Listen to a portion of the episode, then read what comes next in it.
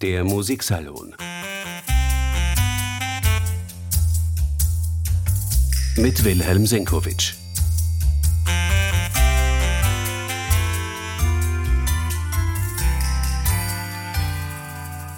Die nächste Wiener Opernpremiere gilt der Oper Schwander der Dudelsackpfeifer.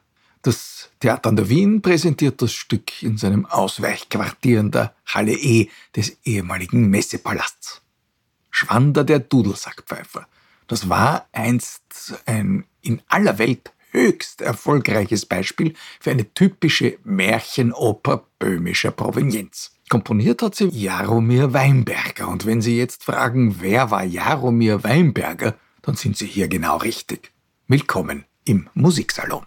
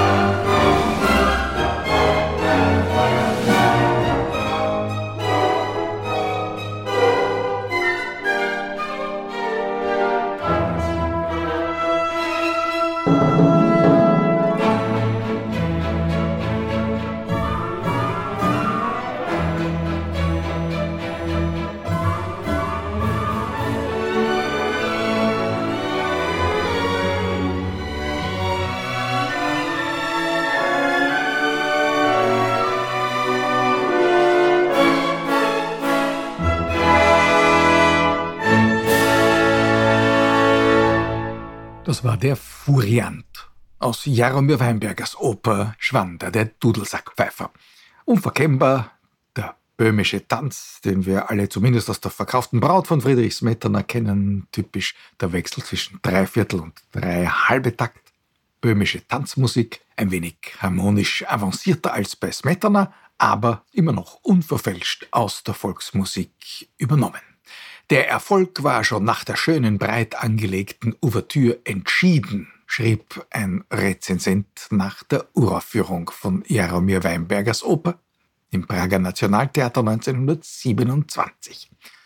Es war der Rezensent der Musikblätter des Anbruch, also ein deutschsprachiger Kritiker, und das ist nicht ganz unwichtig, denn die tschechischen Musikfreunde fanden den Schwander, obwohl er ursprünglich natürlich tschechisch gesungen wurde, gar nicht so bemerkenswert.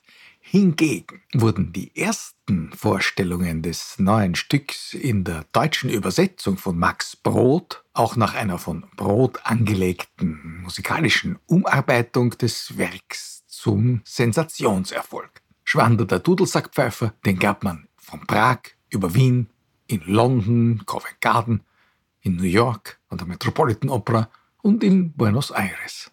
Die Dirigenten der Erstaufführungen hießen Hans Knappersbusch, Erich Kleiber und Clemens Kraus, klingende Namen bis heute. Tatsächlich war der Schwander in der deutschen Übersetzung von Max Brod ein dauerhafter Erfolg. In Prag hat man das Stück kaum noch gespielt, dafür in der halben Welt. Und Aufträge für weitere Musiktheaterstücke von Weinberger kamen vor allem aus Deutschland und Österreich. Nicht zuletzt hat Clemens Kraus für die Wiener Staatsoper, die er dann gar nicht mehr geleitet hat, Weinbergers vielleicht bedeutendste Oper bestellt, den Wallenstein, der 1937 im Haus am Ring seine Uraufführung erlebt hat. Die Märchenoper Weinbergers hat damit mit Smetanas Verkauf der Braut das gemeinsam, dass sie vor allem im deutschsprachigen Raum zum Straßenfeger geworden ist. Wie bei Smetana finden sich auch bei Weinberger typische böhmische Volksmelodien, nicht nur Tänze, sondern auch Lieder, die der Komponist ganz unverfälscht in seine hochromantische Tonsprache integriert hat. Volksmusik war Weinberger so wenig fremd wie die Unterhaltungsmusik seiner Zeit. Er hat nicht nur Opern komponiert, sondern auch Operetten. Frühlingsstürme war unlängst wieder an der komischen Oper in Berlin ein ziemlicher Erfolg. In jener Stadt, für deren Operetten Hochzeit diese Musik einst komponiert worden war.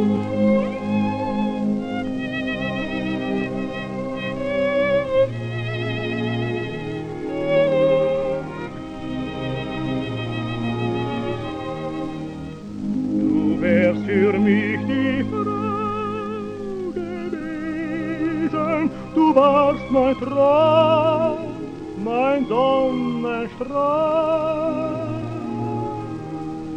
Nie wollte ich unsere Herzen lösen und küsst dich heut zum letzten Mal.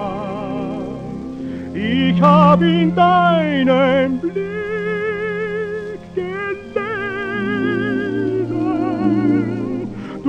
hättest mir das Glück geschenkt. Du bist für mich die Frau gewesen, an die man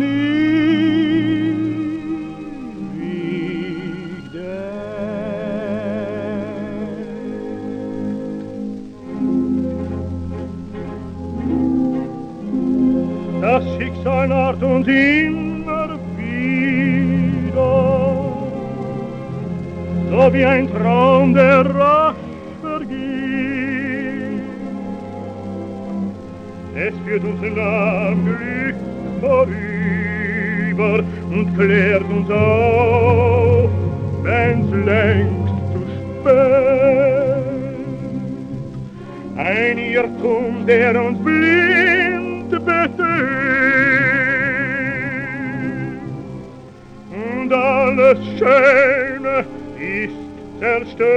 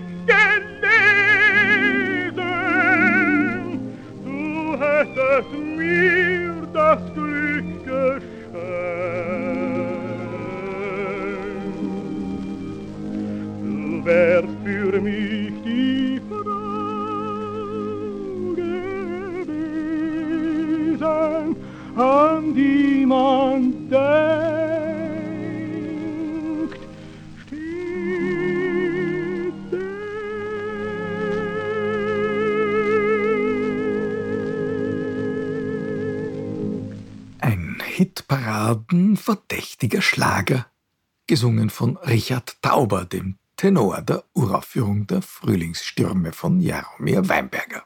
Ein Tauberlied von Weinberger für diesen Tenor komponiert, wie das bei Franz Leher damals üblich war. Anders als Leher musste Jaromir Weinberger fliehen, und zwar bald nach der Uraufführung dieses Stücks. Die Premiere der Frühlingsstürme, sie fand sozusagen fünf vor zwölf statt. Sie hätte den Anfang einer eminenten Erfolgsgeschichte Jaromir Weinbergers auch auf den Operettenbühnen sein können. Sie war es aber nicht. Sein Schwander war damals von den Spielplänen nicht mehr wegzudenken und die Frühlingsstürme wurden bei der Uraufführung stürmisch gefeiert. Allein wenige Wochen später war Adolf Hitler an der Macht und Weinbergers Erfolgsgeschichte war abrupt beendet in den Opernhäusern ebenso wie auf den Operettenbühnen. Seine Werke waren nicht mehr erwünscht. Blenden wir zurück. Die Karriere von Jaromir Weinberger, der 1896 in Prag zur Welt gekommen war, sie begann im Ersten Weltkrieg so richtig. Das eminente musikalische Talent war schon viel früher entdeckt worden im Kindesalter. Schon mit fünf war Weinberger ein glänzender Pianist und galt als Wunderkind. 1906 also mit knapp zehn, durfte er bereits einen Prager Kinderchor dirigieren, der immerhin ein von ihm selbst komponiertes Lied gesungen hat. Mit 14 war er am Prager Konservatorium aufgenommen und sein musikalisches Talent hat ihn dann vom Militärdienst befreit. Er durfte in den Jahren des Ersten Weltkriegs bei Max Reger in Leipzig studieren. Zurück in Prag hat Weinberger dann am Theater gearbeitet, Bühnenmusiken komponiert und war als Pianist durchaus erfolgreich. Anfang der 20er Jahre ist er nach Amerika gegangen und hat dort unterrichtet. Vor allem hat er auch als exzellenter Pianist reüssiert und für den eigenen Gebrauch hochvirtuose Klaviermusik komponiert, darunter drei Sonaten, deren erste schon als Abschlussarbeit am Prager Konservatorium entstanden war. Zwei weitere Sonaten sind rasch gefolgt, die mittlere in D-Moll, höchst ernsthaft formal gebändigt, die dritte dann ein bisschen leichter gewichtig und nennt sich Spinett-Sonate. Sie muss also nicht auf dem modernen Konzertflügel gespielt werden. Unverkennbar Weinbergers Position zwischen klassischer Formbeherrschung und der damals zeitgenössischen Musik. Nicht unbedingt nur der sogenannten ernsten Musik.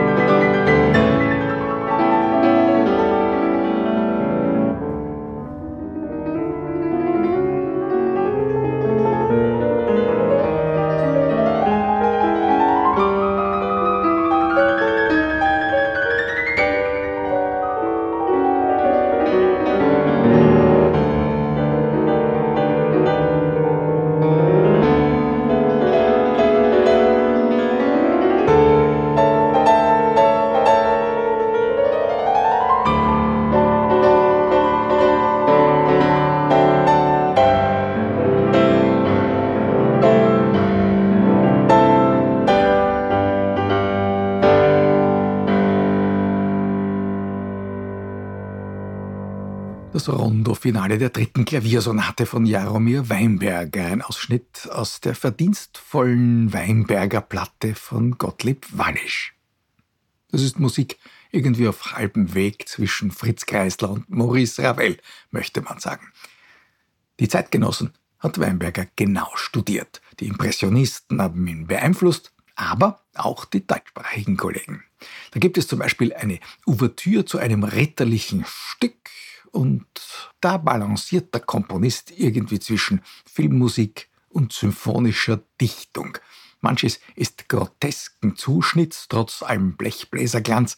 Der Don Quixote von Richard Strauss lugt um die Ecke, aber auch manche Filmmusiksequenz eines Erich Wolfgang Korngold.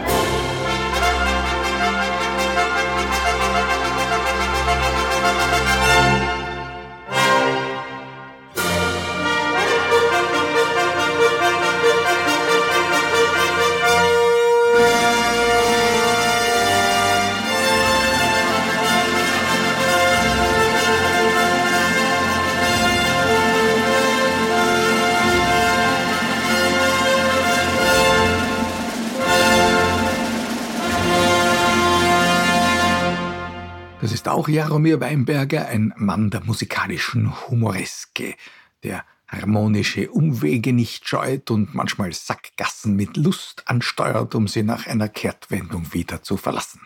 Das hat oft etwas Improvisatorisches und es kommt der vertrackte Humor von Weinbergers Lehrer Max Reger durch. Der Reger-Schüler ist überhaupt unüberhörbar. Immer wieder gibt es in dieser Musik kontrapunktische Abenteuer und Finessen und immer wieder durch das ganze Schaffen ziehen sich große Fugenkompositionen.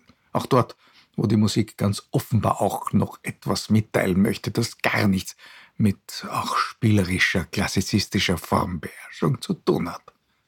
Hören wir den Ausschnitt aus den Ritini. Das sind tatsächlich Gegenstücke zu Claude Debussys sozusagen gleichnamigen Estampes. Gravuren heißt das, Stiche oder Kupferstiche. Bei Weinberger sind es fünf Präludien und Fugen.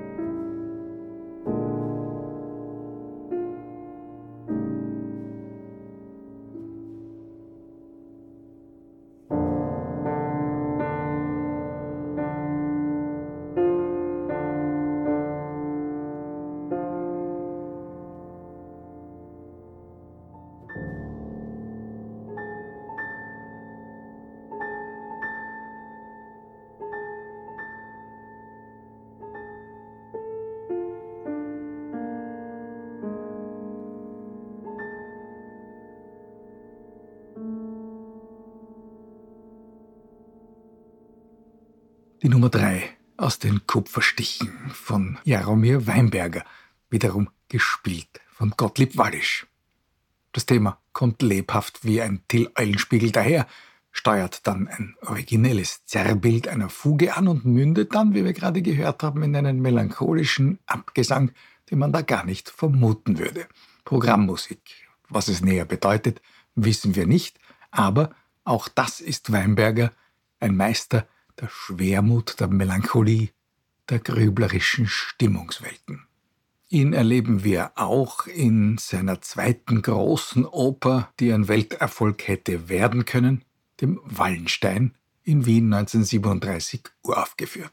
Hören wir den Monolog des Titelhelden aus dem zweiten Bild, eine Szene zwischen Visionen und Selbstzweifeln vor der entscheidenden Auseinandersetzung mit dem schwedischen Gesandten.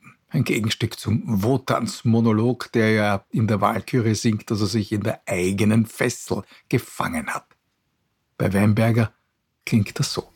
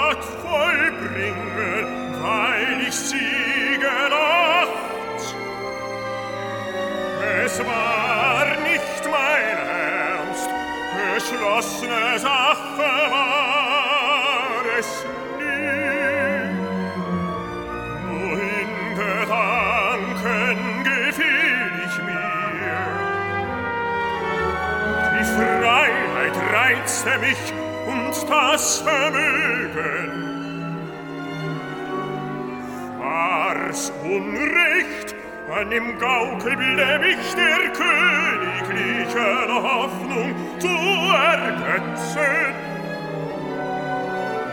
Wohin sich plötzlich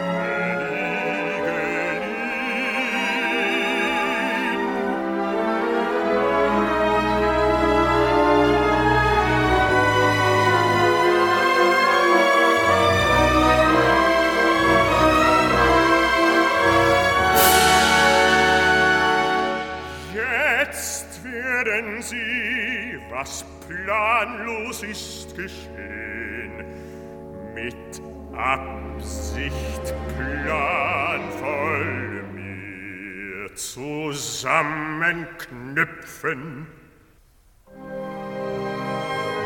Und was der Zorn. Und was der frohe Mut. Mich sprechen ließ im Überfluss des Herzens. Zu künstlichem Gewebe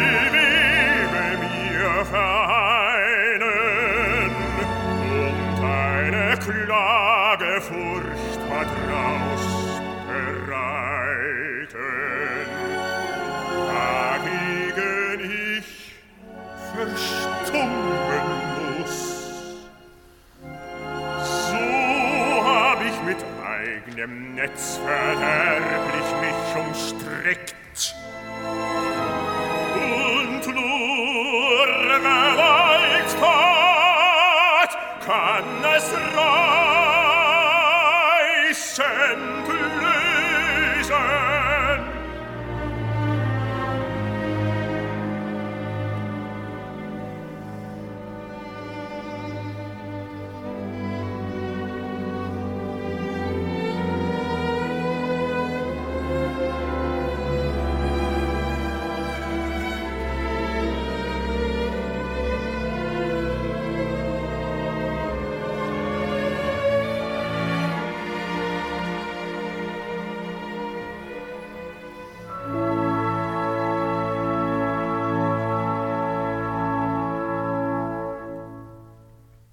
Vier Aufführungen hat Jaromir Weinbergers Wallenstein an der Wiener Staatsoper erlebt im November 1937. Im März des folgenden Jahres war auch in Wien keine Chance mehr für diesen Komponisten. Er emigrierte in die USA und dort hatte er wirklich kein Glück mehr. Ganz anders als ein Erich Wolfgang Korngold konnte Weinberger nicht in den Staaten Fuß fassen und vor allem, es gab in Europa nach 1945 keine Wiederbelebung mehr. Schwander der Dudelsackpfeifer in der Zwischenkriegszeit ein Welterfolg verschwand von den Spielplänen und war nicht wieder zurückzugewinnen. Trotz einigen gut gemeinten Versuchen. Dabei sind Weinberger auch in den Vereinigten Staaten noch einige gehaltvolle Werke gelungen. Allen voran eine gewaltige Passacaglia für Orgel und Orchester, deren Mittelteil machtvoll an und wieder abschwellender Choral besonders bewegend geraten ist.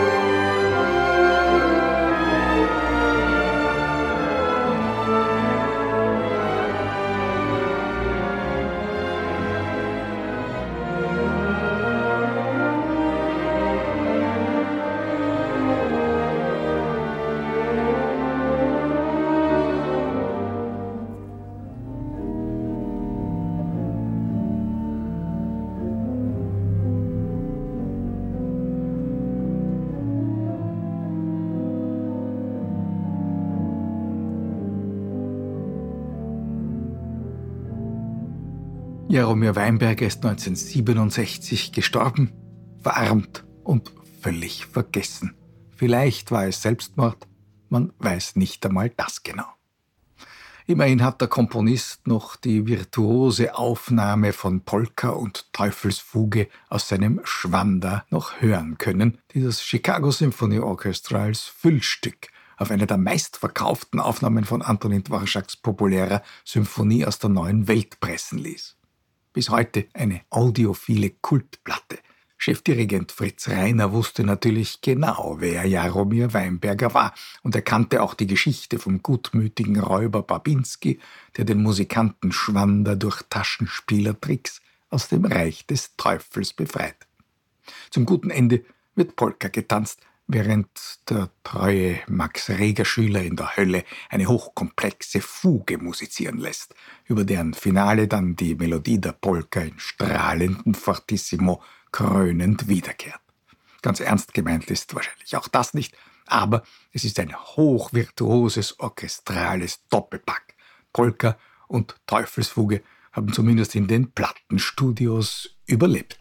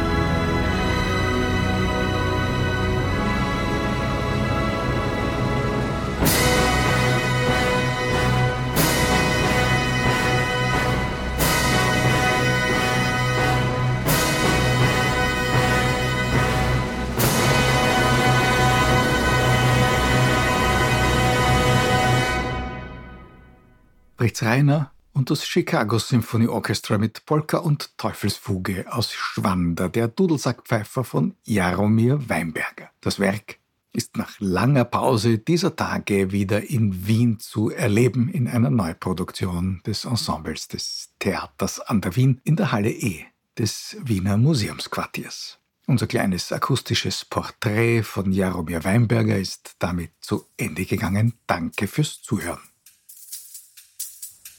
Der Musiksalon mit Wilhelm Senkowitsch.